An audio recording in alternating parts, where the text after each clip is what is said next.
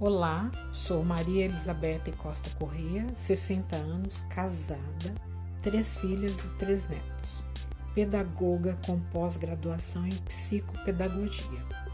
Atuo na educação infantil, especificamente creche. Faço o curso de ensino híbrido com o professor doutor Geraldo Peçanha de Almeida. Venho aqui falar com vocês a respeito dos conhecimentos sobre a sala de aula invertida. O conceito de sala de aula invertida é o seguinte: na sala de aula tradicional, uso tempo na maioria das vezes para explicar ou dar o conteúdo. Quando você inverte a sala de aula, você muda essa relação com o tempo. Você pega toda aquela parte inicial que você ia explicar ou dar o conteúdo e o aluno vai fazer isso antes da aula, na casa dele, com livro ou com texto.